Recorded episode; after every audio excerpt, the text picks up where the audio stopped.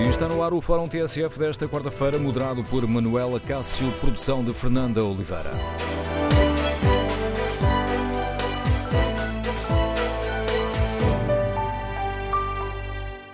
Bom dia. A queda do helicóptero INEM em Valongo relançou o debate sobre as falhas nas operações de socorro e levou o Presidente a admitir que, neste caso, o Estado falhou. No Fórum TSF queremos ouvir a sua opinião. O Estado está a cumprir a missão essencial de garantir a proteção dos cidadãos? As falhas nas operações de busca do helicóptero do INEM afetaram a sua confiança no nosso sistema de proteção civil? Queremos ouvir a sua opinião. O número de telefone do Fórum é o 808-202-173. 808-202-173. Se preferir participar no debate online, pode escrever a sua opinião sobre este tema no Facebook da TSF e na página da TSF na internet. Pode também contribuir para o debate respondendo ao inquérito que fazemos em tsf.pt. O Estado está a cumprir a missão de proteger os cidadãos? Os primeiros resultados dão vantagem ou não. 67% dos ouvintes consideram que o Estado não está a cumprir essa missão essencial de nos defender. Queremos ouvir a sua opinião. No dia em que passa exatamente um mês sobre a queda da estrada em Borba, como é que devemos olhar para estas situações? Como casos isolados ou como sintomas de que há problemas graves que continuam por resolver, apesar de todas as promessas? O Governo está a dar a devida atenção à necessidade de responsabilizar quem falhou e de corrigir os problemas que vão sendo detectados? Queremos ouvir a sua opinião. Recorde o número de telefone do Fórum 808-202-173. 808-202-173. Ponto de partida para este debate são os dados do relatório preliminar da Autoridade Nacional de Proteção Civil que mostram que a nave não seguiu as regras definidas na resposta a acidentes com aeronaves. O relatório, divulgado ontem, aponta falhas à nave Portugal, ao 112 e ao Comando Distrital de Operações de Socorro do Porto que podem ter comprometido os tempos de resposta dos meios de busca e salvamento. Perante estas uh, conclusões uh, preliminares, uh, Eduardo Cabrito, o Ministro da Administração Interna, comentou esta questão de eventualmente ter aqui sido comprometido o tempo de resposta no socorro e considerou que o Estado tem melhorado a capacidade de resposta das instituições. O objetivo deste de trabalho, numa situação em que provavelmente seria, seria sempre impossível salvar a vida dos quatro heróis que pereceram neste acidente. O objetivo, o objetivo, o objetivo, o objetivo destes relatórios é garantir, como temos vindo a fazer, como fizemos ao longo de todo este ano, nos incêndios em Borba, no furacão Leslie, é melhorar a capacidade de resposta das instituições.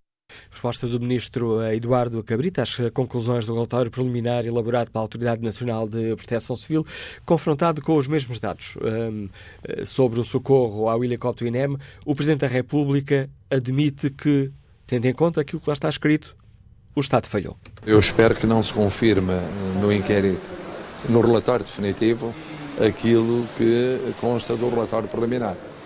O que consta é quatro falhas duas da nave e duas do 112. É muita falha. E é muita falha significa que o Estado falhou, se se confirmar. E quando falha assim, isto não cria confiança nas pessoas, de facto. Não cria nem segurança nem confiança. E o Presidente da República vai mais longe e exige que se tomem medidas concretas para corrigir de vez os problemas. É preciso apurar se foi assim, e se foi assim é preciso responsabilizar e corrigir para as pessoas poderem confiar. Mas não seria de esperar que depois daquilo que aconteceu em 2017, um, todos os meios de socorro, quer da Proteção Civil, quer todos os outros, estivessem a funcionar melhor?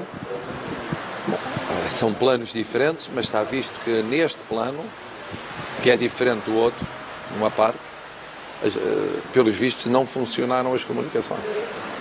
Isso não pode ser assim. Há duas maneiras de olhar para isto. Uma é banalizar. É dizer, oh, isto é um caso que acontece de vez em.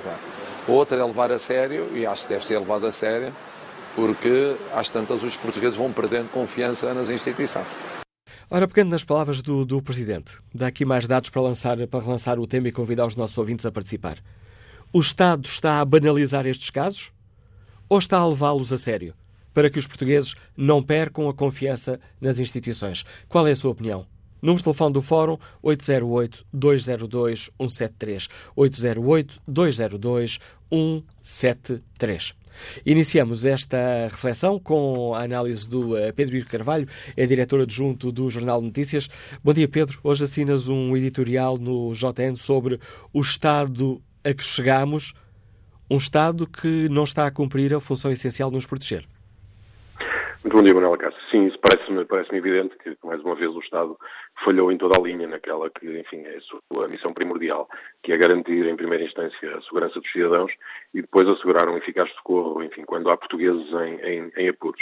E isto é tão mais constrangedor quanto são casos, casos a mais em que esta inoperância uh, uh, do Estado se verifica, não é? O Estado falhou em Pedrógão, depois voltou a falhar novamente nos incêndios de outubro, falhou em Tancos, falhou em Borba e falhou agora uh, em Valongo. enfim, é certo que as circunstâncias destes incidentes são, são distintas, mas são reveladoras da mesma fatalidade a que parecemos condenados. Enfim, estes casos não, não, a que eu aludi não reportam aos últimos cinco anos nem aos últimos dez anos. Estas falhas aconteceram no último ano e meio e, portanto, parece-me que para urge uma nova reflexão sobre as razões pelas quais uh, somos confrontados com, com, estas falhas. Enfim, se, se, estamos perante uma questão de falta de formação de pessoal, de falta de investimento, uh, um Estado que, estando cada vez mais longe dos cidadãos e, e essa distância tem-se vindo a avolumar, acaba também por ficar mais distante dos seus problemas, isso foi evidente no, no caso de Borba. Enfim, há várias razões possíveis para enquadrar este conjunto de, de debilidades, mas parece-me que uh, as palavras do Presidente da República foram completamente esclarecedoras. Não podemos ficar, olhar impávidos e serenos para esta sucessão de casos e uh, o Presidente disse outra coisa também que me parece interessante e que foi secundada por Duarte Caldeiras, Presidente da Liga dos Bombeiros. A máquina da Proteção Civil, uh, que sofreu uma grande pressão depois dos, dos incêndios do ano passado, uh, não pode agora de repente estar capturada pelo, pelo, pelo, fogo, a expressão é de Duarte Caldeira, e portanto podemos estar aqui perante uma situação em que temos uma máquina excessivamente vocacionada para o combate aos incêndios, em resultado de uma pressão política e de uma pressão da opinião pública que, que, que teve efeito, enfim, e, e vemos os resultados do, dos incêndios deste ano, eh, e eh, com isso, dizia, deixar a descoberto algumas, eh, algumas outras áreas da proteção civil que são, que são importantes e que depois acabam por ter este tipo de, de resultados. Elogiaste aí as palavras do Presidente da República e a reação do, do Ministro da Administração Interna? Enfim, a reação do Ministro, nesta fase tão preliminar do caso, parece-me que não, que não pode ir mais além do que isto. O Presidente da República tem mais algum conforto para falar usando a sua magistratura de influência uh, uh, e tendo sido um pouco mais categórico. Agora, eu julgo que o Ministro foi um bocadinho longe demais em relação ao impacto que, este, que, estas sucessivas falhas tiveram no socorro atempado e, e na dúvida que fica sempre, era ou não possível ter salvado aquelas quatro vidas. Isto porque, eh, eh, enfim, tenho visto essa ideia repetida de que não era de todo possível eh, ter salvo aqueles, aqueles quatro tripulantes do, do helicóptero, mas só as autópsias é que poderão ser absolutamente uh, uh, esclarecedoras. Uh, enfim, mas voltando ao caso de Valongo, houve coisas que falharam e que não são de todo compreensíveis. Quer dizer, a GNR andou uma hora sozinha nas buscas, o 112 encerrou as operações sem reportar à Força Aérea, que é a entidade competente neste tipo de situações, e, e, e percebemos que as várias entidades pura e simplesmente não sabiam a quem ligar. E isto, enfim, este caos é, é um pouco assustador, porque há uma bíblia com os procedimentos em que os protocolos estão descritos, em alguns casos até com recurso a organogramas, eh, eh, e há meios técnicos que garantem que a comunicação flua. E, portanto, parece-me que este é essencialmente um problema ou de formação das pessoas ou de desinvestimento nas pessoas. E, em face disto, o Ministério da Administração Interna tem que ter mão dura, porque não é aceitável que, perante um caso desta natureza, as várias entidades se andem a atropelar, e estamos a falar de 19 entidades que estiveram no terreno, mais de 200 pessoas uh, uh, no terreno. Isto prova também que mobilizar pequenos exércitos não garante um socorro eficaz e, portanto, a máquina da proteção civil tem de ser afinada, sobretudo numa, numa fase em que uh, as alterações climatéricas nos vão colocar muitos mais desafios em termos da resposta da proteção civil e, portanto, parece-me que neste caso o Ministério da Administração Interna tem que ser bastante duro, tem que perceber quem foram os responsáveis, tem que agir afastando os responsáveis responsáveis, porque não podemos ter pessoas que não cumprem as regras e os protocolos uh, ao, a, atrás de um telefone, uh, com os riscos que isto possa, que isto possa ter uh, depois na, na, salvaguarda das vidas humanas. Porque isso levanta uma levanta-nos aqui uma, uma dúvida. Não estamos a falar sequer de falta de meios, estamos a falar de regras que estão escritas e quem as devia saber desconhece-as. Pois, exatamente, Manuel Isso é, isso é assustador, porque há uma Bíblia que, que, que, toda a gente sabe que tem que cumprir. Neste caso, tratando-se de um, de, de, de, um, de um incidente com, com uma aeronave, uh, a competência na gestão do caso competia à Força Aérea, Força Aérea que só depois de uma hora que foi contactada, uh, depois de uma hora do, do, do, primeiro alerta, feito por um cidadão através do 112, e, portanto, depois uh, houve aqui uma sucessão de atropelos entre as várias entidades, embora o relatório preliminar aponte concretamente a inoperância quer do 112, quer da nave como, como principais responsáveis. Enfim, mas hoje, ao folhearmos os jornais, nomeadamente o JN, percebemos que voltamos a ter uma repetição do filme que vimos acontecer quer em Borba, quer nos incêndios de Pedrógão, é que todas as entidades atiram culpas umas para as outras, tentam fugir com a raba à seringa e, e, e, portanto, isto é que me parece lamentar, porque os erros estão identificados, as questões estão identificadas e, e depois parece que ninguém quer assumir responsabilidades, mas, enfim, acho que disto tudo, tudo, somado devemos tirar uma nova lição, olhar de uma forma profunda para, para, para a forma como a Proteção Civil está organizada. A Proteção Civil, recorde-se que foi alvo de uma reestruturação profunda na sequência dos, dos incêndios e, e, isto é que nos deve, deve obrigar o poder político e, nomeadamente, o Governo e o Ministro da Administração Interna a uma análise bastante aturada sobre o que é que está a correr mal, indo ao detalhe, indo a essa questão que tu aludias, que é as pessoas que estão atrás do telefone não sabem, por simplesmente, a quem ligar num caso de um incidente desta gravidade. Por ironia do destino, estamos a fazer este debate precisamente um mês depois da derrocada de uma estrada de Borba. Ora, tendo em conta o caso, este caso de Valongo, o caso de Borba, os incêndios na zona centro, Tancos, os incêndios de, de, de Pedrógão, Parece que, e recordando há pouco também o que foi dito uh, pelo ministro Eduardo Cabrita, parece que o Estado tem uh, sabido tirar lições para, para corrigir os, uh, os erros, ou, utilizando as palavras do Ministro da Administração Interna, o Estado tem melhorado a capacidade de resposta das instituições? Enfim, eu não, eu não, eu não consigo ser tão, tão definitivo como, como ministro, porque, enfim, uh, todos estes casos a que tu aludes uh, ocorreram no último ano e meio, não foi na última década, foi no último ano e meio. E, portanto, são circunstâncias especiais a mais em tão pouco tempo. Uh, o Presidente da República disse ontem uma coisa importante, é que parece, parece que aprendemos, de facto, a reagir em virtude da lição que tiramos nos incêndios, mas nas outras áreas da proteção civil continuamos a exibir muitas, muitas muitas debilidades. Ora, a proteção civil uh, é, um, é um garante absolutamente essencial da segurança dos, dos cidadãos e não se esgota na, no domínio do fogo e na dimensão do combate aos incêndios. E, portanto, aquilo que Eduardo Caldeira disse também me parece importante e obriga a uma reflexão, tendo em conta que podemos estar perante uma, uma estrutura que foi excessivamente vocacionada para o combate aos incêndios, a expressão que ele usa é bastante forte, a proteção civil está capturada pelo fogo, e deixar ao descoberto uh, outro, outras áreas que carecem de, de, de uma operacionalidade.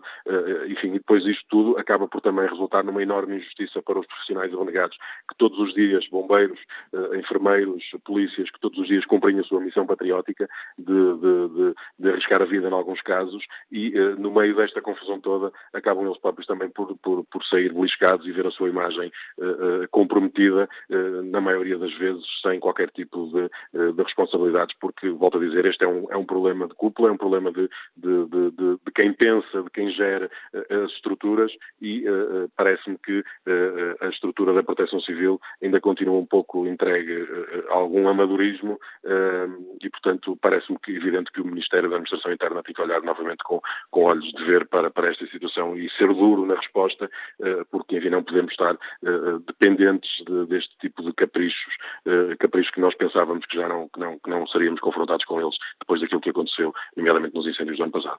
A reflexão do Pedro Ivo Carvalho, diretor adjunto do Jornal de Notícias, relança o debate no Fórum TSF. O eh, Pedro eh, Ivo Carvalho, que hoje assina no Jornal Notícias o editorial sobre o Estado a que chegamos e um editorial que termina desta forma: convenhamos, a missão de um Estado que nos suga tanta vida nos impostos não devia ser a do cangalheiro choroso. Que opinião têm os nossos ouvintes? Temos aprendido as lições? O Estado está a cumprir a tarefa de defender os cidadãos? Este, o caso de Valongo, uh, que acontece um mês depois da derrocada de, de, uma estrada em Borba. Devemos olhar para estes casos como uh, são situações isoladas, acontecem, ou pelo contrário, devemos olhar para eles como sintomas de que algo está mal e é urgente corrigir? Que opinião tem João Dias, técnico de Higiene e Segurança, que nos liga de Penafiel? Bom dia. João Dias? Nós já retomamos o contacto com este ouvinte. Vamos ao contacto, vamos ao encontro de Rui Vidal, médico veterinário, Liga-nos de Viseu. Bom dia. Olá, bom dia. Bom dia, Manuela Cássio. Bom dia ao Fórum.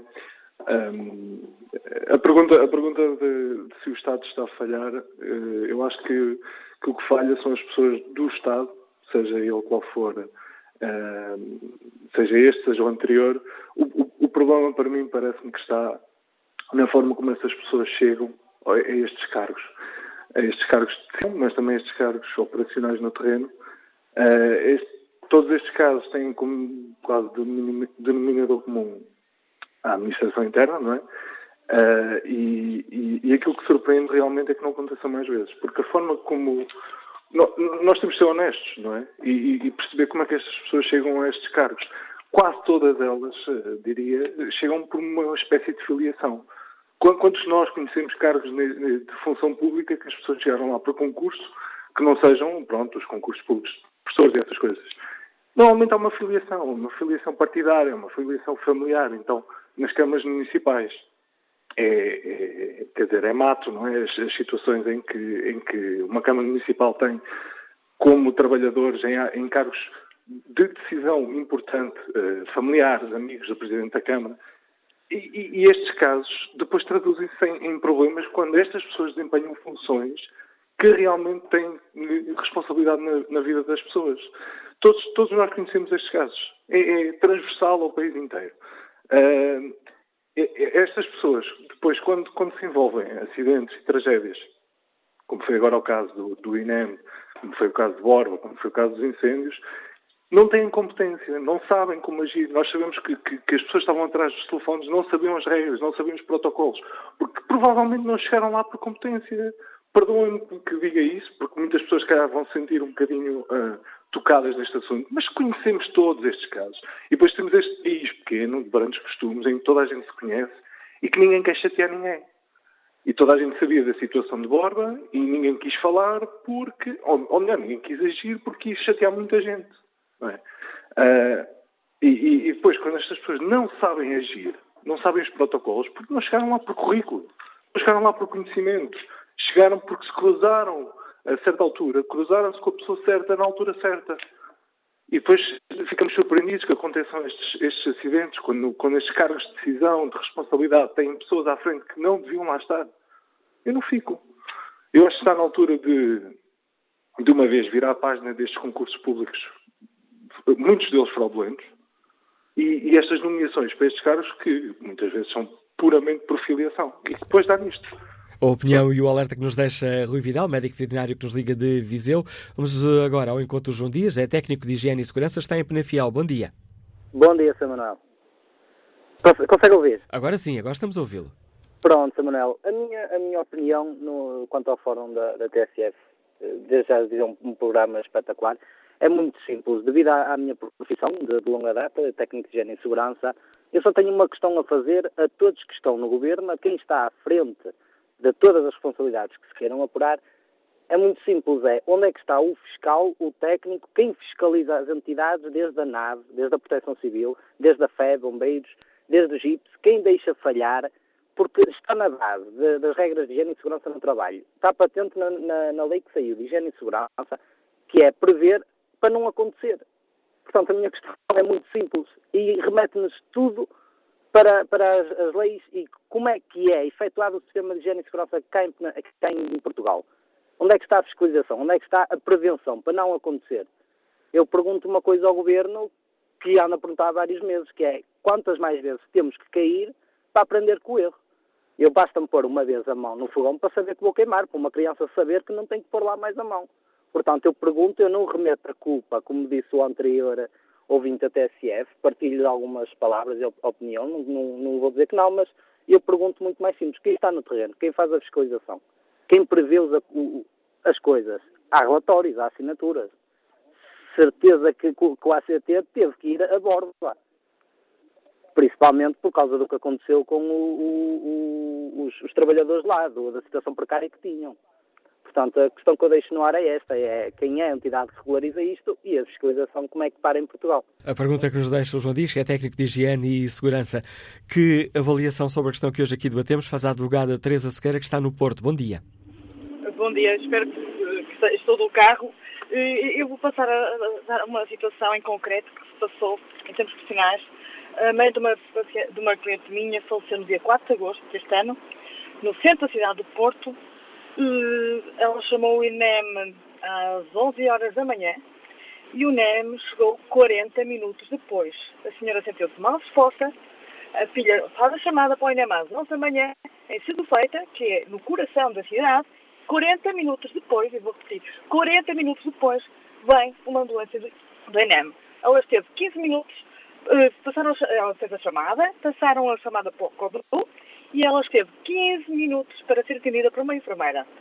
Ela, portanto, uh, isto, uh, entretanto, a chamada foi desligada, passado mais de 20 minutos ligam, ligam do INEM para saber a morada, serem espinho, portanto, está aqui uma, uma sucessão de falhas uh, que, que, é transversal a, ao sistema de proteção civil, INEM, empresas que estão por trás da assistência, portanto, falo agora também nos helicópteros. Portanto, o Estado está a falhar à frente de tudo. Portanto, a administração interna está a falhar, o Estado está a falhar. Isto é, isto é seguramente crime de omissão de auxílio. É isto que eu queria dizer. Obrigada. Agradeço o seu contributo, advogada Teresa Sequeira. Bom dia, professora Carla Dias. Escuta-nos em Lisboa. Qual é a sua opinião? Uh, bom dia. Uh, portanto, eu acho que o Estado tem responsabilidade, mas não está sozinho. Uh, eu acho que os cidadãos e cidadãs portuguesas têm muita responsabilidade. Primeiro, porque há muito pouca participação cívica. Ainda somos uh, um, uh, um país que participamos muito pouco, queixamos muito pouco, apesar de já nos queixarmos mais. Uh, mas comparativamente com outros países somos muito pouco exigentes, temos um baixo nível de exigência Uh, achamos sempre que há outros que são piores que nós, uh, pronto, e, e, certo número de pessoas acha que, principalmente pessoas mais antigas, acha que uh, quem se queixa está a ser muito exigente porque as coisas antigamente ainda eram piores. Pronto. Depois, passando a casos concretos também, onde eu vivo, por exemplo, na zona de Sacavém, um, tenho uma, portanto, temos uma estação de comboios que tem, uh, não tem investimento, uh, os, os, os, acessos à estação de comboios são péssimos, uh, tem um, um, um, viaduto que está em péssimas condições, um, depois, em nível de segurança, a, a, estação de comboios não tem, não tem qualquer nível, nível de segurança, portanto, à noite é horrível estar naquela estação. Uh, depois, uh, é os transportes, por exemplo, uh, da rodoviária de Lisboa, que há caminhonetes que ardem, há caminhonetes com constantes avarias, portanto, põem em causa a segurança dos passageiros. Depois, as, as, infraestruturas estão em péssimas condições, infraestruturas gerais no país, portanto, seja as estações de comboios, às estações, um, portanto, as estradas, que muitas vezes causam acidentes, portanto, a maior parte dos acidentes são causados pelo mau estado em que se encontram as vias. Uh, depois, uh, portanto, uh, os pavimentos, por exemplo, a cidade de Lisboa, é claro que agora teve uma grande sofreu uma grande remodelação, mas eu penso que foi também uma remodelação de fachada, porque existem bairros que estão em péssimas condições de degradação, uh, continuam degradados. Portanto, houve uma remodelação, mas de fachada. Depois é a falta de condições nos hospitais, em que não há condições sanitárias, os hospitais, os hospitais são degradados, estão velhos, as pessoas são atendidas um, com muita morosidade. Uh, por exemplo, há o caso das crianças no Hospital de São João do Porto, que estão a ser tratadas em contentores que é uma vergonha, crianças com cancro. E o que fez o Presidente da República, o Presidente da República vai uh, passar a noite com as crianças, como se isso resolvesse alguma coisa. Isso não resolve absolutamente nada, mas as pessoas aplaudem, aplaudem, acham que é uma, uma decisão solidária. Uh, depois é, uh, portanto, um, sinais de trânsito, tudo degradado, e, portanto, imensas coisas que não funcionam. Eu acho que Relativamente à manifestação de sexta-feira, acho que as pessoas têm muitas razões para se irem manifestar, muito mais do que em França. Muito mais do que em França. E os portugueses continuam a, a considerar que as coisas não estão mal. Isso é que é, isso é, que é lamentável. Opinião de Obrigado, professora Carla Dias. Mais uma opinião sobre a questão que hoje, um, sobre o tema que hoje aqui uh, debatemos. O Estado uh, está a cumprir a missão essencial de garantir a proteção dos uh, cidadãos? Bom dia, Sérgio Loureiro, é consultor de Gandes de Velas. Qual é a sua opinião? Bom dia. a minha opinião é, penso que corroboro um bocadinho aquilo que tem sido dito neste fórum, é que, de facto, eu considero que o Estado não está a garantir a sua função mais importante, que é a função de proteger os cidadãos e garantir que há um conjunto de coisas que acontecem de acordo com aquilo que nós uh, temos neste contrato social com o Estado. Um Estado que quer ser tudo para toda a gente acaba por ser um Estado que não é nada para ninguém. E eu acho que essa é, é, a questão que nós temos que olhar aqui. Há um conjunto de prioridades que o Estado tem que, tem que definir e que tem que se focar em fazer bem. E há um conjunto de outras coisas que podem ser muitíssimo bem feitas, muitíssimo melhor feitas pela sociedade civil e pela iniciativa privada, mas nós estamos, neste momento, num partido ideológico que diz que o Estado deve ser tudo para toda a gente, deve controlar tudo e mais alguma coisa, e, e o resultado é isto que estamos a ver. Uh, é necessário começar a falar verdade aos portugueses. A verdade é o dinheiro não chega para tudo e o Estado tem que tomar as decisões que, que, são importantes para estabelecer as prioridades e aquilo que nós necessitamos. Daqui, com toda a franqueza, não tenho muito mais a dizer, porque acho que andam a fazer dos portugueses parvos. Uh, quem acha que o povo é estúpido corre o seu próprio risco, porque mais cedo ou mais tarde as pessoas uh, não se deixam enganar para sempre. E eu acho que é muito importante nós percebermos que há um conjunto de iniciativas que nós podemos uh, como cidadãos, tomar para ter um Portugal mais liberal, para ter uma capacidade mais uh, efetiva da sociedade civil intervir na sociedade e para termos um Estado que cumpra o, o contrato social que faz com os seus cidadãos quando lhes cobra os impostos. Obrigado, Sérgio Loureiro, pelo contributo que trouxe ao Fórum TSE. Fernando Cardoso é técnico de tintas, liga-nos de Passos de Ferreira. Bom dia. Muito bom dia. Muito obrigado por me deixar participar neste fórum. Uh, em primeiro lugar, os meus pésames para as famílias dos atingidos da aeronave e, e, um bom Natal para todos também. E o que me leva a participar neste acidente, eh, ou seja, na, na, neste programa, é para, de facto, falar do acidente da ponte de Entre Rios para cá, em que, de facto, os sucessivos governos nos têm abandonado nas, nessa, na, nos cuidados em que de facto eh, podem prever estas coisas, estas situações.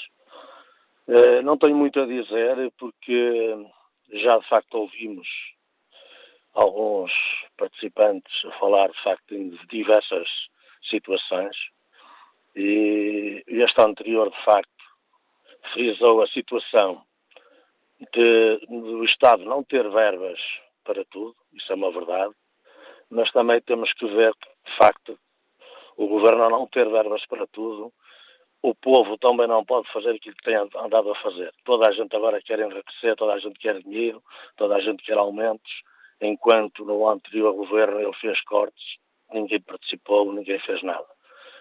Uh, se o país estava pobre, agora nós não caímos nenhum poço de ouro Portanto, este país continua pobre. Temos que aceitar isso. E é preciso agora, de facto, é saber distribuir as coisas. E há assuntos prioritários. De facto, são estas situações. Nós, primeiro, se não queremos lamentar mortes, temos que primeiro prevê-las. Eu acho que governo, os governos devem se preocupar com estas situações. São salvações, são, são situações que se podem evitar. Era só apenas isto que eu queria dizer. E agradeço também o seu contributo para este fórum, Fernando Cardoso. Vamos agora à leitura, à análise política do Anselmo Crespo, é subdiretor e o editor de política da TSF. Bom dia, Anselmo. Bom dia. Voltando aqui a pegar nas palavras do Presidente da República um, e utilizando-as para colocar uma questão aos nossos ouvintes, coloco agora a ti. Que avaliação faz? O Estado está a banalizar estes casos ou está a levar estas situações a sério para que os portugueses não percam de vez a confiança nas instituições? Está seguramente a desvalorizar. Uh, não é só neste caso do helicóptero, não é só no caso de Borba, isto vem, pelo menos, desde as tragédias dos incêndios e a primeira conclusão a que se pode chegar depois de tanta tragédia uh, e tragédia desde logo porque morreram pessoas, um, a primeira conclusão a que se pode chegar é que o Governo não aprendeu rigorosamente nada com o que aconteceu uh, com as tragédias de 2017 e não aprendeu a lidar com a situação, que foi, aliás, uma das críticas mais repetidas durante aquele ano, eh, a forma como todo o governo, a começar no Primeiro-Ministro, lidou eh, publicamente com estes casos, desvalorizando em muitas ocasiões, eh, e também no caso de Borba isso aconteceu, e agora, em relação à queda destes helicópteros do INEM, isso volta a acontecer. E isso é quase uma de outra tragédia, porque verdadeiramente foram o país consciencializou-se a partir do, do, do Pedrógão Grande de que havia um grave problema na, eh, na forma como o Estado está ou não preparado para garantir a segurança das pessoas, na forma como o Estado está ou não preparado para responder a uma situação de emergência. E, portanto, aquilo que se prometeu em 2017 ao país, uh, começar no Presidente da República e acabar no Primeiro-Ministro, foi que nada ficaria como antes. Ora, tudo está rigorosamente como antes, não mudou absolutamente nada. É óbvio que nós estamos a falar, quando falamos de Petrógão Grande, quando falamos dos incêndios de outubro de 2017, quando falamos de Borba, quando falamos do helicóptero do INEM, nós estamos a falar de casos diferentes. Uh, nós nós uh, não podemos meter tudo dentro do mesmo saco, porque são de facto situações diferentes. Mas há um elemento comum, que é a tal resposta ou a ausência dela na forma como se responde a uma situação de emergência. Uh, e emergência é isso mesmo, é uma emergência. Uh, este caso do helicóptero é particularmente grave, desde logo pela confusão que reina entre as várias entidades e, sobretudo, depois com este sacudir a água do capote permanente que começa no próprio Ministro da Administração Interna, passa pela Proteção Civil, que faz um uh, relatório preliminar onde toda a gente é responsável, menos a Proteção Civil, uh, e depois vamos passando para o 112 e do 112 passamos para a nave e depois passamos também pela Força Aérea e depois passamos pela PSP, pela GNR e, portanto, uh, a sensação pública que existe cada vez que há uma tragédia é de que ninguém é, toda a gente assume que tem que haver um, um responsáveis, mas depois ninguém é responsável. Uh, e isto não pode continuar neste, nesta, uh, nesta, uh, com este ruído todo e, e, e a ser discutido publicamente desta forma. E, sobretudo, o que me faz mais confusão ainda é como é que, mais de um ano depois das, da, da tragédia dos incêndios de 2017, como é que nós continuamos sem nenhuma alteração estrutural de substância em relação à proteção civil e à forma como o Estado se organiza neste tipo de situações. Agora cai um helicóptero e uh, uh, a queda de um helicóptero ou o desaparecimento do radar de um helicóptero envolve aqui muito mais entidades do que uh, envolvia, por exemplo, a tragédia dos incêndios. Mas, é, mas cada vez que nos deparamos com uma situação nova, descobrimos mais uma falha no sistema. É? E aqui há uma questão, confesso que me deixa estupefacto, é que não estamos a falar de, de, falta de meios, estamos a falar de protocolos que estão estabelecidos, mas parece que ninguém os leu. E até escutámos uma das partes dizer sim, é verdade que isso está no protocolo, mas o que nós fazemos no dia a dia não é isso. E isso leva-nos a uma de duas conclusões. Ou os protocolos estão mal feitos, Uh, ou uh, os protocolos até estão bem feitos, mas não, alguém não os cumpre. Uh, e quer uma, quer outra situação são igualmente graves. E, portanto, o poder político, o Estado, neste caso, o governo que o representa, tem a obrigação de, primeiro, ser célere na, na, no apuramento uh, de, de, do que se passou agora também em relação a esta questão. Como não se cansa de pedir o Presidente da República. Como não se cansa de pedir o Presidente da República, exatamente. Uh, e, portanto, nós não podemos ficar aqui mais 3, 4, 5, 6 meses à espera uh, dos relatórios finais, porque estes primeiros são preliminares e agora pede a um e pede a outro e pede a outro.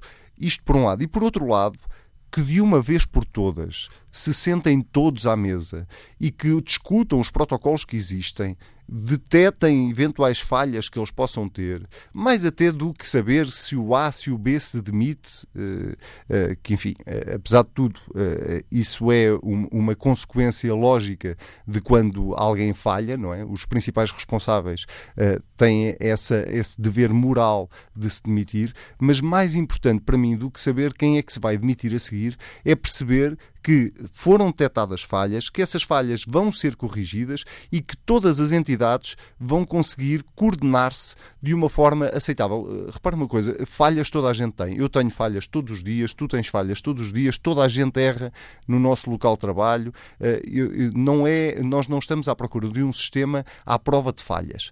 Vai, vamos sempre detectar falhas. O problema é são muitas falhas seguidas. E cada vez que acontece uma situação nova em Portugal, detectamos mais uma. Uh, e, e... estamos a falar num domínio onde falhas podem significar perda de vidas. E, e, tem significado, não podem significar, tem significado. Morreram mais de 100 pessoas nos incêndios em 2017, morreram 4 pessoas na, na queda deste helicóptero. Não, nós não estamos a falar de, de, de, um furo no pneu ou de um acidente na, na autostrada. Nós estamos a falar de falhas que custam vidas. E estamos a falar, sobretudo, de um sentimento de insegurança que, passamos para, para as pessoas que não é de todo em todo aceitável. Sobretudo quando não é. Uh, nós, durante muito tempo, e em muitas situações, uh, quando estamos a discutir o Estado, discutimos falta de meios financeiros, falta de dinheiro. Não, faltam-nos, nós não temos, uh, devíamos ter mais médicos, devíamos ter mais camas nos hospitais, devíamos ter mais enfermeiros, devíamos dar-lhes melhores condições de trabalho. Tudo isso é verdade, mas nós não podemos resumir todos os problemas do país e todos os problemas das falhas do Estado, ou todas as falhas do Estado, a um problema financeiro. Porque, na maior parte dos casos, daquilo que vamos conhecendo cada vez que acontece uma tragédia neste país, na maior parte dos casos, nós chegamos à conclusão que não foi um problema só financeiro. Pode ter sido um problema de incompetência, pode ter sido um problema de coordenação, pode ter sido um problema de preparação. E, portanto, acho que o verdadeiro poder político se mostra quando, perante situações como esta, se consegue de facto mudar alguma coisa. E é verdade que, desse ponto de vista, uh, o Estado, neste caso o governo, uh, enfrenta muitas dificuldades, enfrenta muitos lobbies, enfrenta muitas corporações. Veja-se o que se está a passar com os bombeiros, com a Liga dos Bombeiros. Uh, nós nem sabemos se a lei, se a nova lei de bases da Proteção Civil é boa ou má e já temos os bombeiros num protesto absolutamente inacreditável, inenarrável, uh, em vez de estarem sentados à mesa à procura de soluções, já estão, eh, eh, não só estão em protesto, como estão a fazer um boicote, colocando ainda mais em risco a vida das pessoas. E, portanto, nada disto é rigorosamente aceitável e, sobretudo, o poder o verdadeiro poder político vê-se também nestas coisas. A força que um governo tem vê-se também nestas coisas, na capacidade que tem de negociar, de conseguir sentar toda a gente à mesma mesa uh, e de mudar aquilo que tem que ser mudado, porque, caso contrário, nós vamos continuar a assistir a tragédias umas atrás das outras e, uh, de umas vezes, a responsabilidade passa do Estado Central para o, para o governo local, como foi o caso de Borba, de outras vezes a culpa é de toda a gente, mas depois acabou por não ser de ninguém. Agora, na queda do helicóptero, estamos a falar para aí de 4, 5, 6 entidades e ninguém percebe, já está toda a gente perdida sobre qual, afinal quem é que falhou, porque vão todos andar a sacudir a água do capote de um lado para o outro. Isto não é de todo em todo aceitável e, sobretudo, deixa-me só uma nota final: o ministro não pode vir dizer, no caso do helicóptero, de todo, não pode vir dizer que provavelmente não era possível ter, ter salvo aquelas pessoas. Ele não sabe. Ele não sabe. Ele não sabe. E mesmo que isso seja verdade, eu não acho que politicamente isso seja uma coisa aceitável. Com a análise do Anselmo Crespo, editor de política da TSF, chegamos ao fim da primeira parte deste Fórum TSF, que retoma o debate já a seguir ao noticiário.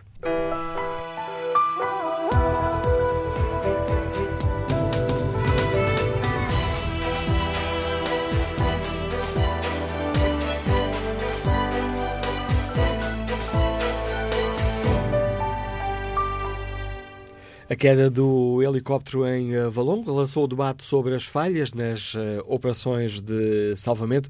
levando mesmo o Presidente da República a admitir que o Estado falhou. Hoje, no Fórum TSF, vamos saber que opinião têm os nossos ouvintes. O Estado está a cumprir a missão de proteger os cidadãos?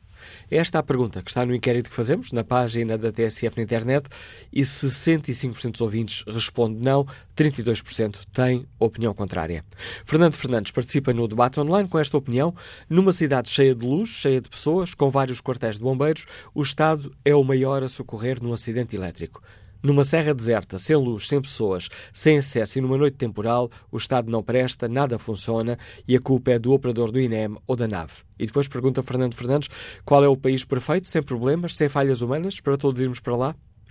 Carlos Gonçalves eh, participa com esta opinião. Toda a polémica deste caso está centrada nos tempos de resposta ao acidente. Quando a pergunta que eu faço é como é que é possível deixar um helicóptero voar com condições atmosféricas tão adversas? De quem é a responsabilidade? Pergunta Carlos Gonçalves. E que opinião sobre as questões que hoje aqui debatemos tem José Barbeiro, gerente dos Liga de Santiria da Azoia. Bom dia. Sim, muito bom dia.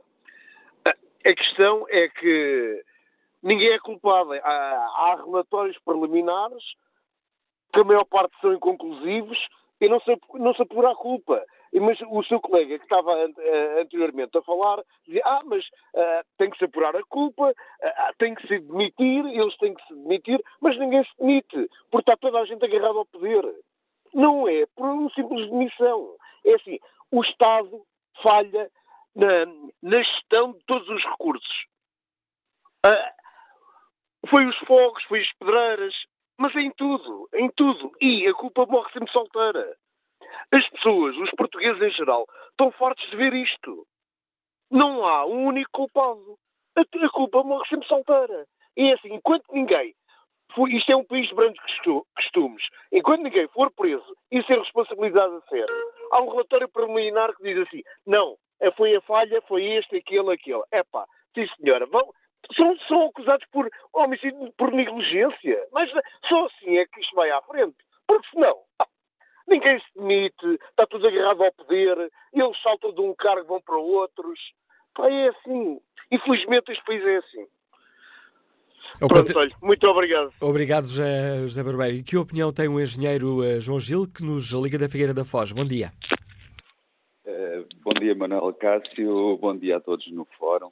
Uh, lamentavelmente este tema é recorrente no fórum, é uma pena e isto é um sinal dos tempos e um sinal do, do Estado.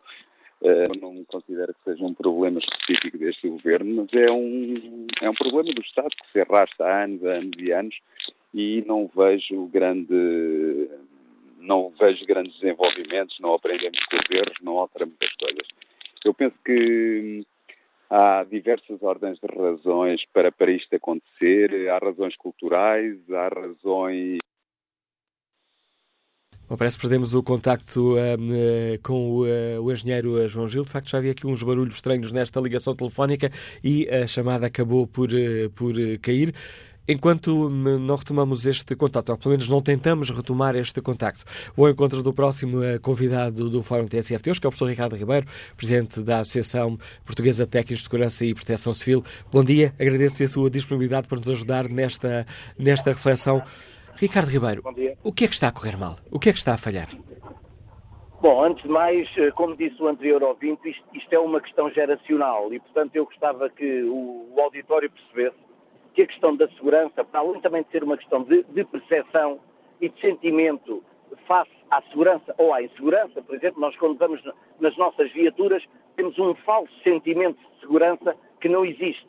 Eh, portanto, a percepção da segurança é muito importante. E estes últimos acontecimentos traduzem-se numa falha dessa percepção, ou seja, as pessoas passam a ter uma percepção de pouco seguras face à forma como o Estado aparentemente responde ou não responde às realidades que se colocam, muitas vezes até de forma ampliada uh, pelos meios de comunicação social. Ora, como o que interessa do ponto de vista do, da forma como as pessoas se sentem é a percepção que elas têm, de facto poderá concluir-se que uh, haverá um sentimento de insegurança uh, que é percepcionado pela sociedade. As razões, umas são reais e outras nem tanto. E eu atribuo, como disse o anterior ouvinte, a uma questão cultural e geracional que não tem a ver com este governo, nem com o anterior, mas sim com a forma como a sociedade portuguesa trata estas questões da segurança. Repare, eh, nós temos dos piores rácios, não é só nas questões eh, de emergência eh, de vários setores, temos os piores rácios em acidentes domésticos, em acidentes em piscinas, em acidentes com crianças, em acidentes rodoviários. Isto porque não temos uma cultura de segurança implementada. E esta é a primeira questão que o Estado, enquanto Estado, tem que decidir do ponto de vista da formação, da informação e do transmitir conhecimentos que levem a criar cidadãos esclarecidos, num processo muito idêntico com aquele que aconteceu, por exemplo, com uh, uh, o ambiente em que foi um processo geracional e que hoje coloca Portugal até numa fase muito cimeira uh, da defesa do ambiente. A segunda questão está também encadeada nesta. O cidadão comum não é reivindicativo e por isso não exige a sua segurança. E repare, quando nós temos um decisor político, por exemplo, um presidente de Câmara, que tem que decidir entre gastar um milhão, um milhão e meio de euros a equipar os seus, os seus corpos de bombeiros, com equipamentos de emergência, de salvamento, de combate a incêndio. E, e não tem dinheiro, e não tem 3 milhões, só tem um milhão e meio, e tem que decidir entre construir um infantário e dar essa, esse apoio à segurança dos bombeiros, por exemplo, ou da polícia, ou do, do que for, obviamente que a população valoriza muito mais a questão que tem a ver com o seu dia a dia de, dos filhos, da família, da saúde, etc., e menos com a sua segurança, porque não está esclarecido. E esta é a segunda questão que nós temos que ter cidadãos esclarecidos.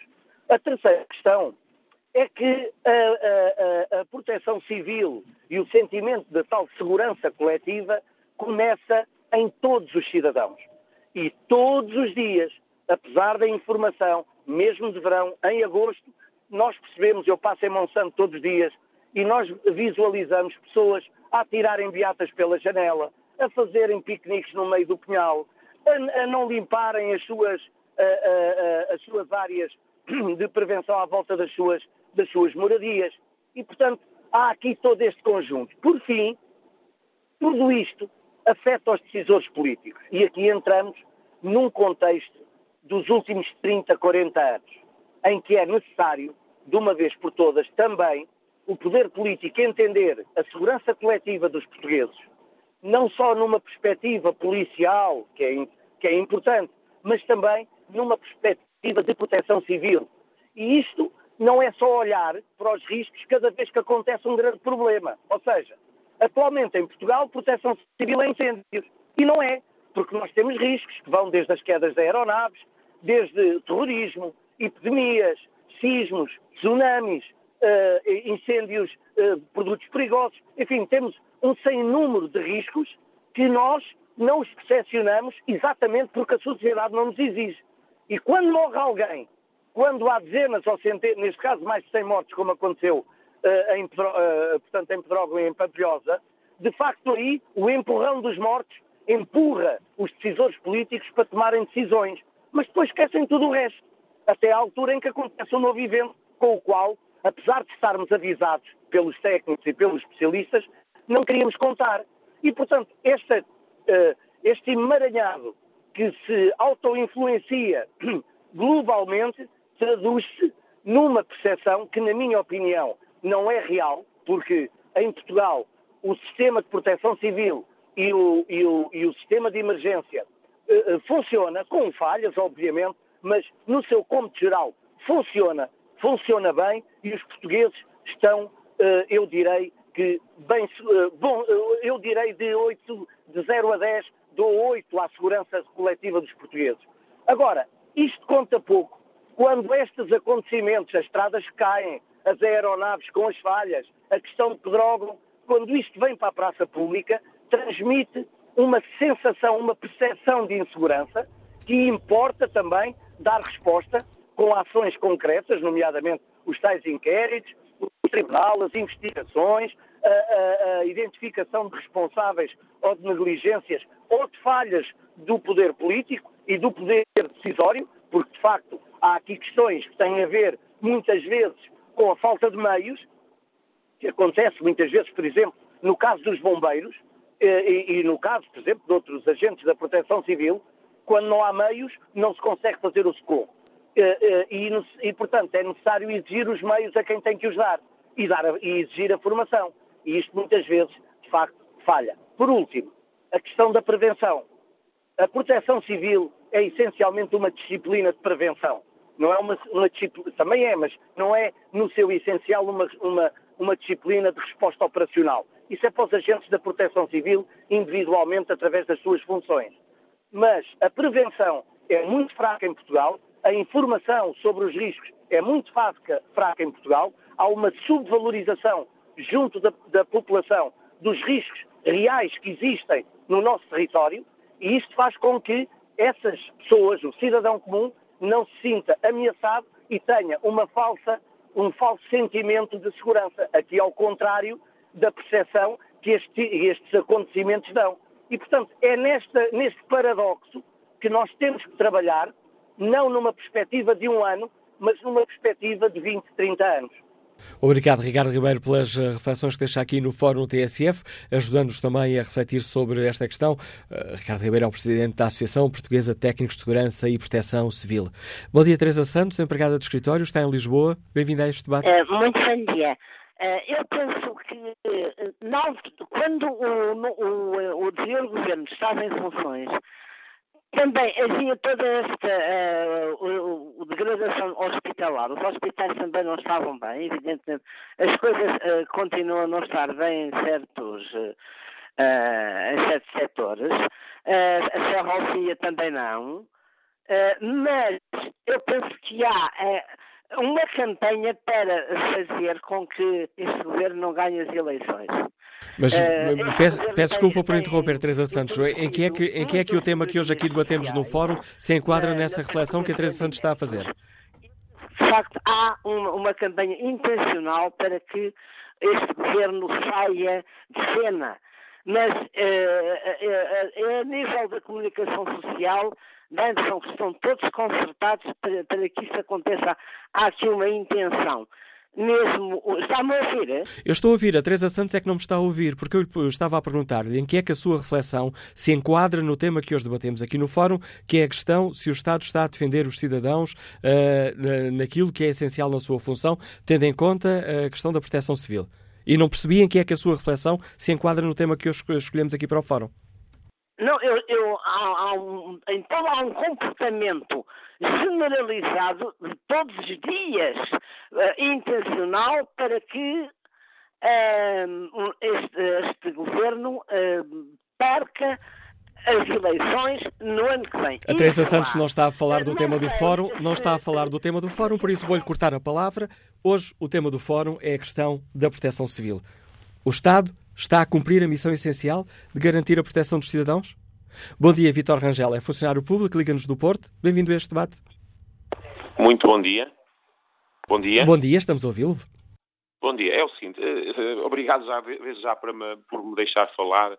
Uh, efetivamente toda a gente tem razão e eu espero não ofender ninguém. Só que é o seguinte, a parte técnica mais específica toda a gente sabe, toda a gente acerta, todos nós sabemos.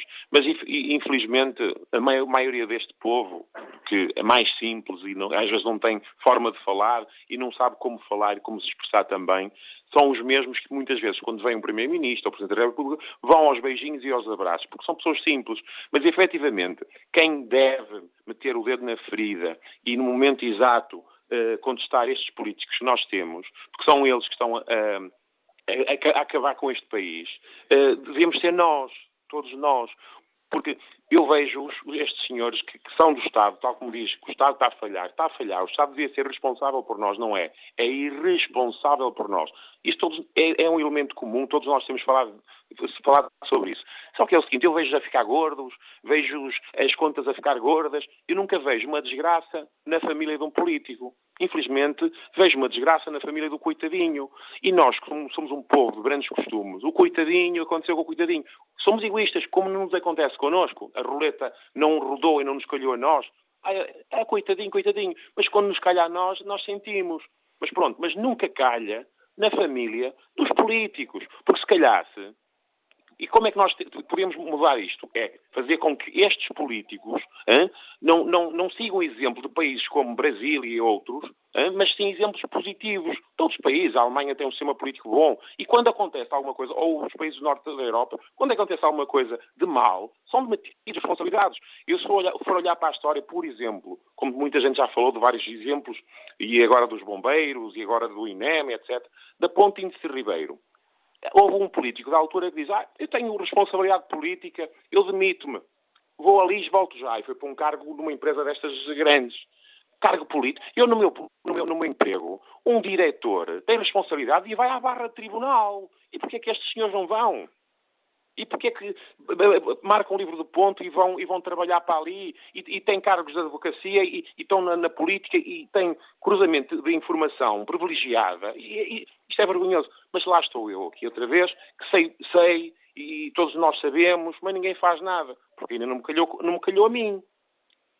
Pronto, era só isto que eu queria dizer. Obrigado, Vitor Rangel, pelo contributo que trouxe a este Fórum uh, eh, TSF, onde uh, tomamos como ponto de partida as uh, conclusões preliminares, ou melhor, as conclusões do relatório preliminar elaborado pela Autoridade Nacional da Proteção Civil, que apontam para falhas nas operações de socorro ao helicóptero do INEM que caiu em Valongo, e um debate que fazemos precisamente um mês depois da derrocada de uma estrada junto às pedreiras de Borba.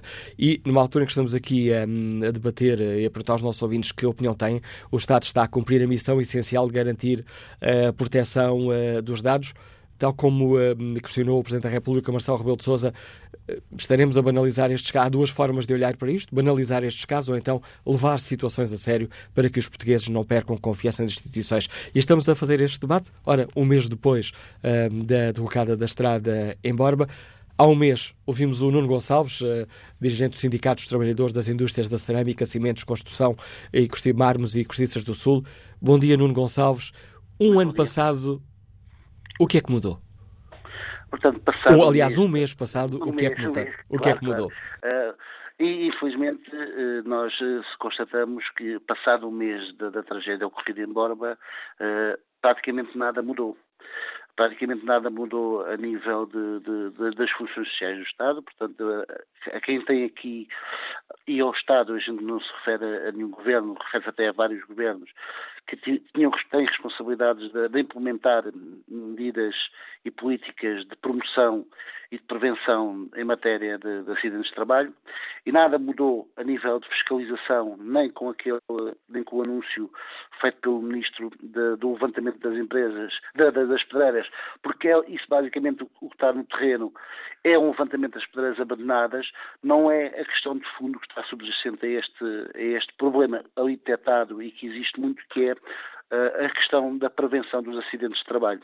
E aqui há várias entidades que têm responsabilidade nesta matéria e que não estão a cumprir o, seu papel. Cumprem, uh, digamos, os planos de saúde e segurança uh, estabelecem-nos, mas depois na avaliação e gestão permanente do risco tem que existir tem que existir sempre, não há uma atualização dos planos de segurança e saúde.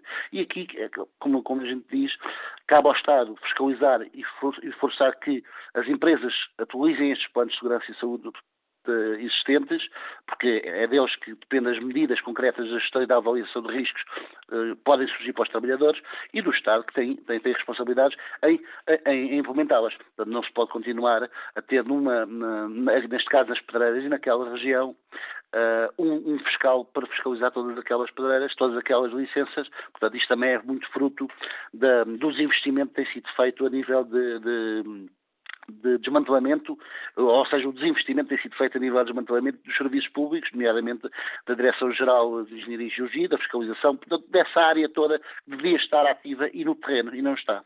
Ou seja, o Estado não tem melhorado a capacidade de resposta das instituições no caso das pedreiras. Não aprendemos a lição ainda. Até à data, nós pedimos, nós logo a seguir ao Ocidente, pedimos eh, uma reunião ao Ministro e não, não fomos, não fomos, não tivemos ainda a resposta positiva a, ao Ministro do Ambiente, que tutela a Direção-Geral, e ao Ministro do Trabalho. Porque este, esta questão deste acidente, trata-se tratou-se de um acidente de trabalho que envolveu terceiros, que envolveu alguém que passava na estrada. Mas não deixa de ter uh, subjacente a ele a questão de que uh, havia um risco conhecido por empresários, uh, Direção-Geral e outras entidades, e ninguém nada fez, ou seja, está, não avaliou, não, não geriu o risco de forma a cautelar aquela situação. Continuou-se a, a, trabalhar numa pedra. E, e, e, usando este caminho de que, uh, para muitas empresas também, a questão da prevenção de acidentes de trabalho é um custo e não um investimento que faz no sentido de valorizar os seus ativos principais, que é os trabalhadores, uh, uh, é uma realidade, infelizmente não é a maioria, mas ainda é existente e essa é que é uma problemática que não está a ser uh, olhada de, desse, do modo que deveria estar a ser dado e o destaque deveria estar a ser dado com medidas concretas, neste caso concretas, para, para voltar para os trabalhadores e para a prevenção dos riscos que, que os trabalhadores vivem todos os dias. Agradeço o seu contributo para este fórum, Nuno Gonçalves, dirigente do Sindicato dos Trabalhadores, Indústrias Cerâmica, Cimentos, Construção Mármores e Cortiças eh, do Sul. Estamos aqui a perceber se, um mês depois da queda, da derrocada de uma estrada junto às Pedreiras de Borba, se, uh, no caso das pedreiras, se alguma coisa mudou. Agradeço o seu contributo para este Fórum TSF. Retomamos a opinião dos nossos ouvintes. António Dias é delegado de Informação Médica, Liga-nos de Vila Nova de Gaia. Bom dia. Uh, bom dia, bom dia. Olha, estou aqui a ouvir o vosso fórum, é interessante e parabéns mais uma vez, vocês puxam sempre temas interessantes. Mas eu em, em, já em algumas partes tenho vindo a intervir no vosso fórum e o problema aqui é sempre o mesmo. É assim, o Estado tem sempre deveres, mas o Estado não tem hipótese, porque o Estado está refém de cargos e de amizades. Isto, isto em Portugal é tudo um compadrio. Eu veio um senhor que falou aí muito bem. É assim, aqui o problema é a falta de coordenação, porque as pessoas que estão à frente destas instituições nem sequer têm eh, capacidade para estarem, porque estão lá porque são amigos, são compadrios, fazem parte de um partido ou de outro, e por isso, isto enquanto nós não pusermos pessoas capazes à frente das instituições que sejam apartidárias e queiram realmente eh, resolver o problema das populações e o problema do Estado ajudando, nós não vamos a lado nenhum. E podem vir um milhão, dois, 30 milhões, 50 milhões, que não vamos conseguir nada. Porque, assim, se há um lugar que é para uma pessoa competente naquela área, mas se tiver um amigo do partido, é esse do amigo do partido que vão colocar lá. E depois as coisas correm mal. E o que nós temos vindo, vindo ultimamente a ver é que reparamos que há, que há pessoal nos bombeiros para que tirou cursos ad hoc, há pessoal da malta do governo que é exatamente a mesma coisa. E enquanto isto não mudar, meus amigos, podemos, podemos ter a certezinha. Nós não vamos a lado nenhum. E podem vir uns a dizer que é sim, que é do PS, que é do CDS, que é do CDU. Não é nada. É temos que começar a colocar as pessoas corretas nos lugares corretos e não meter os amigos dos partidos e dos compadrios. Bom dia e muito obrigado. Muito bom dia. Vamos agora escutar Jorge Silva, é funcionário público, escutando Liga-nos de Lisboa. Bom dia, Jorge Silva. Então, sim, muito bom dia, obrigado pela oportunidade. Eh, de facto, eh, a minha, a minha, o meu contributo vem também na sequência deste último, eh, desta última participação. Repare, respondendo à sua questão concreta, é evidente que o Estado falha e falhamos todos nós porque estamos, obviamente, sufocados por esta partidocracia que coloca gente em cargos para os quais não está preparado. Repare que nós, nós somos um país que criamos estruturas sobre estruturas, que duplicamos e triplicamos funções que depois, ao nível uh, do comando e controle, ao nível de, de, de, quem decide, toma decisões, não é capaz de coordenar ações simples. Porque o nosso problema não é doutrina, nós temos imensa doutrina, bem feita, bem, bem estruturada. O problema está na articulação dessas coisas, porque as pessoas não estão preparadas para uh, os cargos que ocupam. Ponto final. É o, o cartão do clube, neste caso, leia-se partido político, que determina muitos dos cargos que são atribuídos a essa, essas estruturas. E ponto final. E isto é assim e vai continuar a ser, até que alguém um dia dê um murro na mesa sério e, e, e dê a volta a isto tudo. É o meu contributo, é a minha participação. E agradeço o seu contributo. E que contributo nos traz o João Andrade, já está reformado e que nos liga também de Lisboa. Bom dia. Muito bom dia. Eu acho que há aqui duas situações diferentes. Uma delas é o não funcionamento da proteção civil e, da, e, da, e, dos, e das coisas funcionarem mal dentro do Estado e não acudir. Outra situação que, que, é, que pouco, se fala, pouco se fala aqui, devia haver, eu, eu, nós, os portugueses, eu e, e, acho que todos os portugueses, eu não sei hoje em dia em que estradas é que eu posso andar, quais é que aquelas oferecem perigo e que não oferecem, as linhas de comboios, o, aí, uh, os transportes públicos e tudo isso. Uh, o Estado devia ser obrigado, e com urgência, publica, fazer uma publicação dos sítios uh, que, são um perigo andar na estrada. Porque eu vejo no Facebook estradas que aquilo é um perigo, as pessoas passam ali e aquilo parece que tudo a cair. E pontes, mal não sei o quê.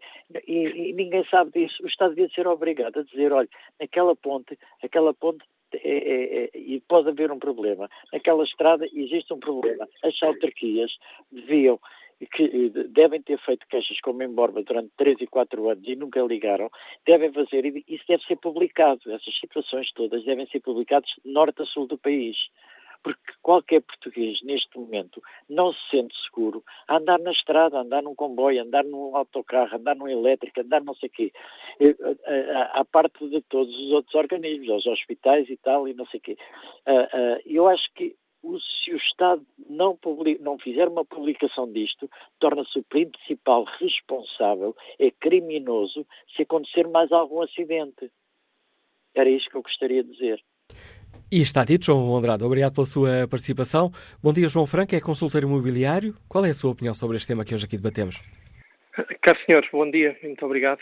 Uh, bom dia ao Fórum. Uh, lamentavelmente, mais uma vez, tivemos uma situação que corta o coração a dimensão do falhanço do Estado vê-se numa coisa muito simples. Eu, entretanto, deixei de ouvir o fórum, não sei se isso já foi dito, se não, se não estou a repetir-me e peço desculpa.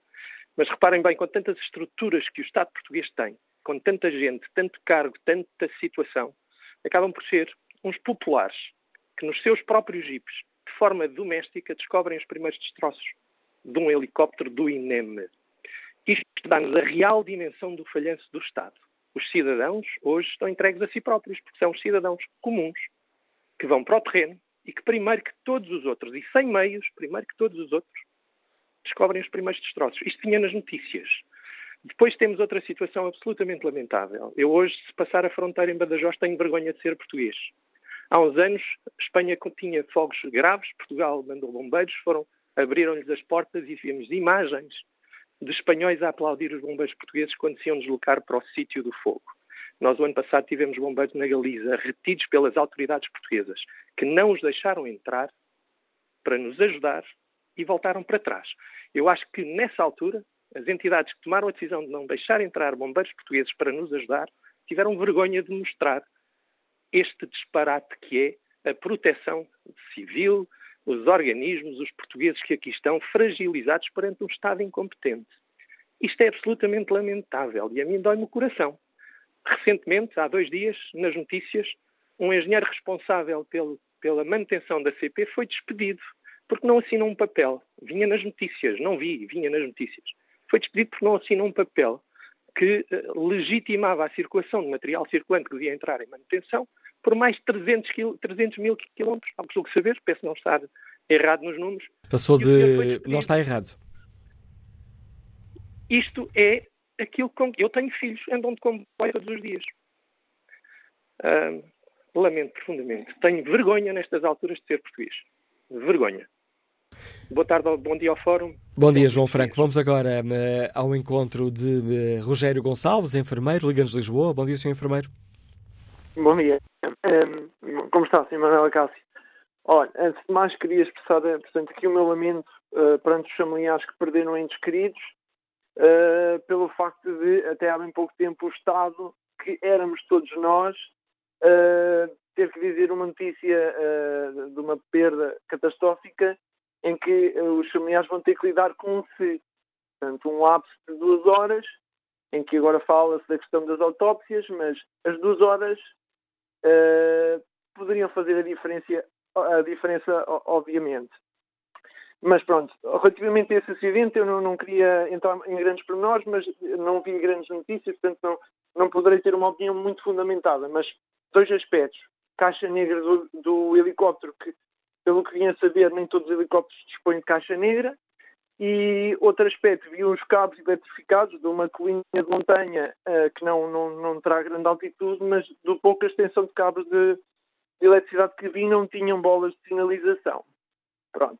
Em termos da lei, não sei a partir de que altitude, mas a verdade é que tinha uma grande extensão de cabos de eletrificação que não estavam sinalizados com as bolas, mesmo em condições climatéricas. Penso que foi também o Sr. Ricardo Ribeiro, da, da Associação Nacional de Proteção Civil, uh, que estava a falar de uma questão geracional relativamente a fogos e outras falhas que têm havido relativamente ao Estado. Não é uma questão uh, de gerações, porque eu tenho 34 anos e recordo-me uh, recordações de infância. Estou, estou neste momento a trabalhar em Lisboa, mas sou do interior e tinha 6, 8 anos e incêndios desde essa altura. Portanto, a questão dos fogos não é uma questão recente, não é uma questão de geração. É uma questão de anos. Mesmo enquanto democracia, todos os, todos os verões é, é cultural. É, é, fogos.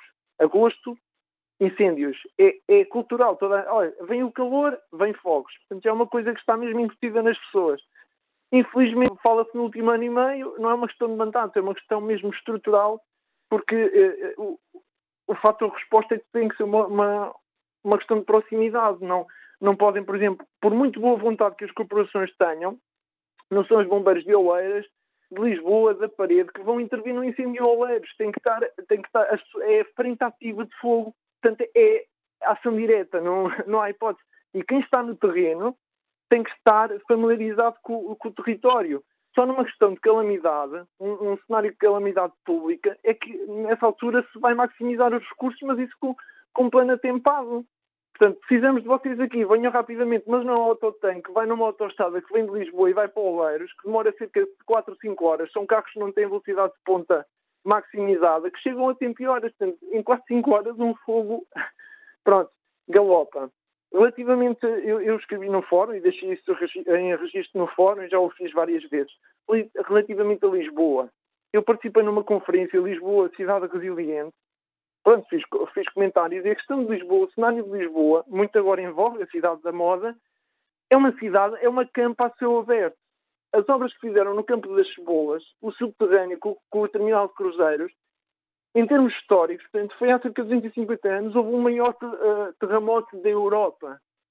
As pessoas fazem construções, estão a fazer reabilitação urbana, há críticas, há apologistas, mas a questão é que o texto está lá, o leito do rio não, não, não está imutável. Aliás, quem, quem conhece um pouco de história vê uma linha direta em torno da extensão da, da frente ribeirinha de Lisboa, e se houver novamente um, um terremoto, vão morrer pessoas, mas não vão morrer só centenas, vão morrer milhares, porque são massas de gente isso vai ser um, um belo postal turístico para Portugal. Portanto, um, um, dos, um dos fatores positivos a nível económico neste momento, em contexto nacional e internacional, isso vai deitar ainda a, a fraca economia que nós temos, vai, vai ser algo cataclísmico.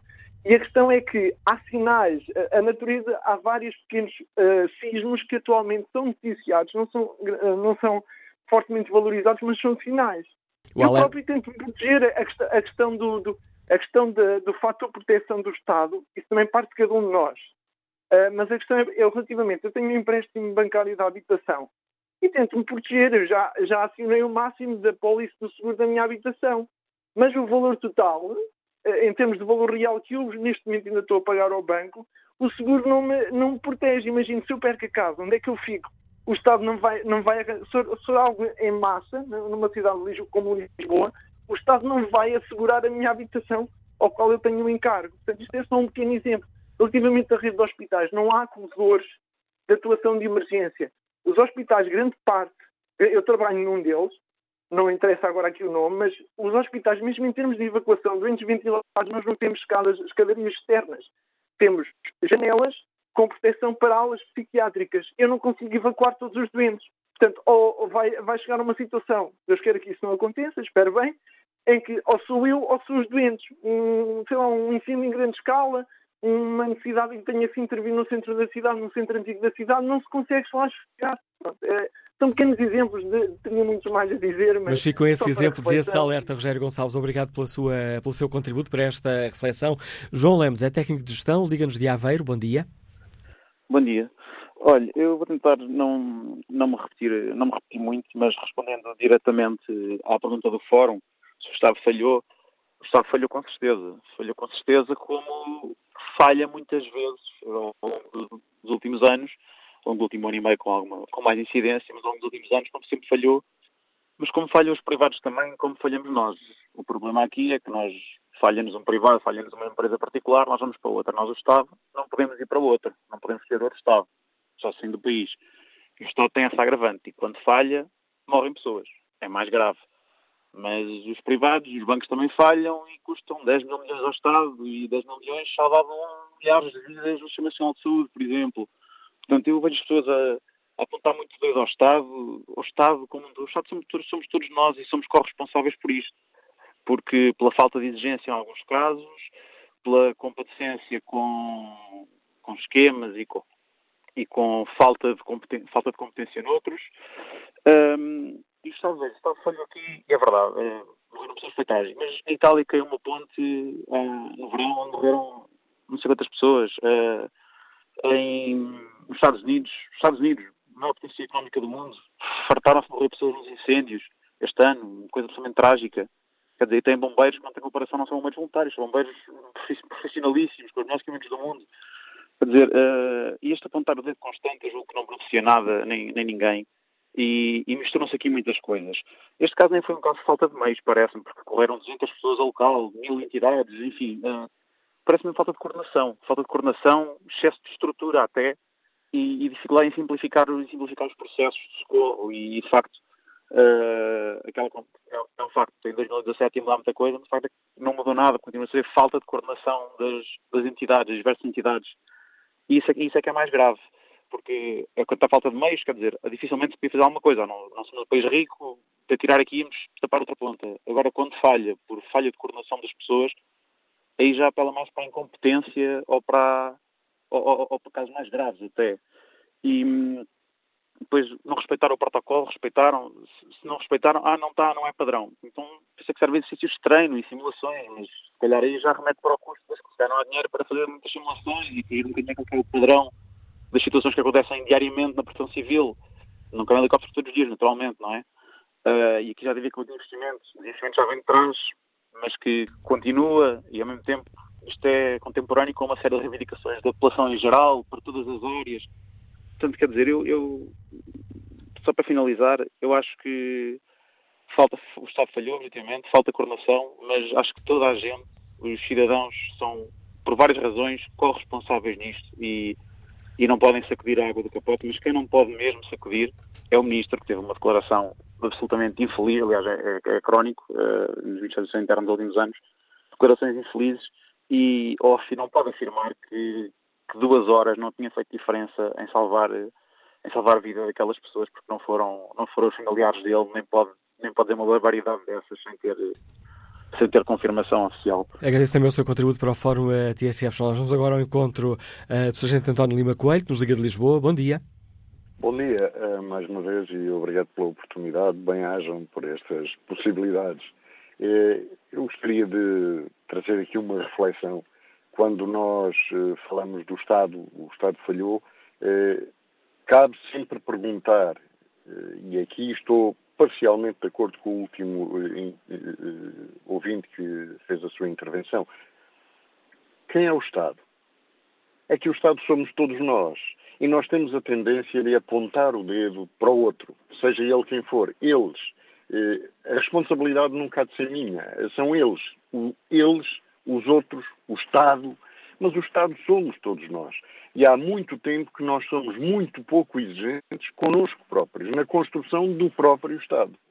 Porque nós protestamos e reclamamos sempre que somos confrontados com uma tragédia, e nunca é bom sermos, e daqui também a minha solidariedade a todas as famílias que perderam os seus entes queridos, mas temos que ser mais exigentes, porque quando chega a altura de introduzir mudanças, de exigir àqueles a quem damos responsabilidade de gerir o que é nosso, ou assumimos a postura errada de que são todos iguais, não vou lá, quando de facto não são, ou deixamos na mão dos outros a decisão daquilo que queremos para todos nós. Eu preocupo-me com o número eh, assustador eh, da abstenção e isso revela esta atitude de passar a responsabilidade para os outros deixando-me de fora como se eu tivesse isento de responsabilidades e culpas em todo o processo. O Estado somos todos nós. O Estado não é uma entidade qualquer etérea, é uma coisa que exista fora de nós. O Estado sem nós não é nada. Nós é que somos o Estado. E, como tal, temos que ser mais interventivos. Temos que ser mais participativos. Não podemos eh, deixar de assumir as nossas responsabilidades eleitorais, tributárias, todas. Todos nós procuramos fugir às nossas responsabilidades o mais possível, mas somos os primeiros a exigir os nossos direitos. Os deveres ficam para depois. Os direitos são logo na linha da frente. Não, eles têm que vir por igual. Os direitos e os deveres. Nós temos obrigações, nós temos responsabilidades e o Estado, para ser melhor, tem que ter o nosso contributo ativo todos os dias. E quando nós temos eh, representantes nossos, governantes, deputados, quem quer que seja, que assumem uma postura de entidade superior, estão a ver o filme ao contrário. Se há aqui alguém que é patrão, entre aspas, de alguém, somos todos nós, os cidadãos eleitores, que atribuímos a responsabilidade de gerir o espaço que é nosso pela uh, aplicação do voto àqueles a quem elegemos. Portanto, assim como lhes damos essa responsabilidade, temos a obrigação deles exigir mais e, se não estivermos contentes com o seu trabalho, temos a possibilidade de os despedir também através do voto. Mas a responsabilidade é nossa enquanto cidadãos. Quando deixarmos, de, enquanto não assumirmos esta responsabilidade e esta consciência de cidadania e apontarmos sempre o dedo para eles, para o Estado, como se fosse uma coisa longe de mim, não estamos a ter a responsabilidade que devemos perante a cidadania, perante os nossos filhos e netos, perante aqueles a quem temos a responsabilidade de deixar um mundo mais justo. Agradeço o contributo do Sargento António Lima Coelho com este apelo à cidadania, dirigido a todos, a todos nós. Já nesta reta final do Fórum TSF, fomos ao encontro do Comandante Fernando Pereira da Silva, é Comandante de Linha Aérea, Liga-nos do Porto. Bom dia. Muito bom dia. Antes de mais, uh, quero apresentar os pésames uh, às famílias dos colegas pilotos que faleceram neste trágico acidente e que, lamentavelmente, em trabalho de salvação, uh, faleceram neste acidente. Posto isto, será mais importante agora nós verificarmos, fazermos uma análise fria do que é que falhou concretamente. Sem preconceitos. Primeiro de tudo, temos que verificar que, efetivamente, há uma falha da proteção civil. Não obstante, temos todos que analisar, temos que percebermos que uma, uma, quando ocorre um acidente de uma aeronave, seja de avião, seja de helicóptero, há procedimentos rigorosos que têm de ser efetuados. Até porque, eh, seja de conhecimento ou não, eh, há um período que tem que decorrer enquanto eh, existe a falha de comunicações entre as aeronaves e a torre de controle, para que o controle, o controle aéreo assuma e declare emergência iminente de acidente. Até, até chegar a esse ponto, há um período que decorre uh, precisamente para certificarem que a aeronave terá. Bom, neste caso concreto, nós estamos a, a, a verificar que é, um, é uma aeronave que faz um percurso extremamente curto, nomeadamente ao Estado Santo António, para os bombeiros voltar, onde iria supostamente fazer o revestimento para depois seguir a sua viagem para o destino final para Macedo Cabalense. Até aqui tudo bem. Mas há uma questão que tem que se levantar aqui. São várias. Primeiro ponto sabermos até que ponto e porquê, porque é que o ELT, o sistema de emergência do helicóptero, quando embate no chão, automaticamente o mesmo não emitiu o sinal de emergência a localizar onde o helicóptero estava. É muito fundamental saber porque é que este, este sistema do avião, do helicóptero neste caso, não estava operativo. Segundo ponto, é muito importante todos nós também sabermos agora quais são, porque nós temos que aprender com os erros, os acidentes aéreos, eh, quando acontecem, todos nós eh, temos que aprender com eles. E, e, temos que fazer uma análise construtiva de tudo o que aconteceu para que se evite no futuro acidentes. E então, para isso, há, há um gabinete que é chamado o GPIA, que está a fazer certamente o seu trabalho de investigação, e é uma coisa que tem que ser ponderante, tem que ser sabida agora, tem que, temos que saber quais são as regras de segurança da companhia que operava este helicóptero. Nomeadamente, sabermos que, quando as condições atmosféricas estão adversas, que era o caso daquele dia, o que é que os, os, os procedimentos daquela companhia, os chamados SOPs da companhia, ou os procedimentos internos da companhia, definem. Porque eu tenho sérias dúvidas, tenho sérias dúvidas, de que com aqueles, com a, com, porque eu nesse dia eu estava a voar e, e estava a fazer uma aproximação ao aeroporto de Porto, portanto tenho conhecimento muito claro das condições atmosféricas que faziam sentir naquela altura, e portanto há uma, há uma, questão que tem que ser muito, muito bem, rapidamente colocada. Vamos lá ver uma coisa.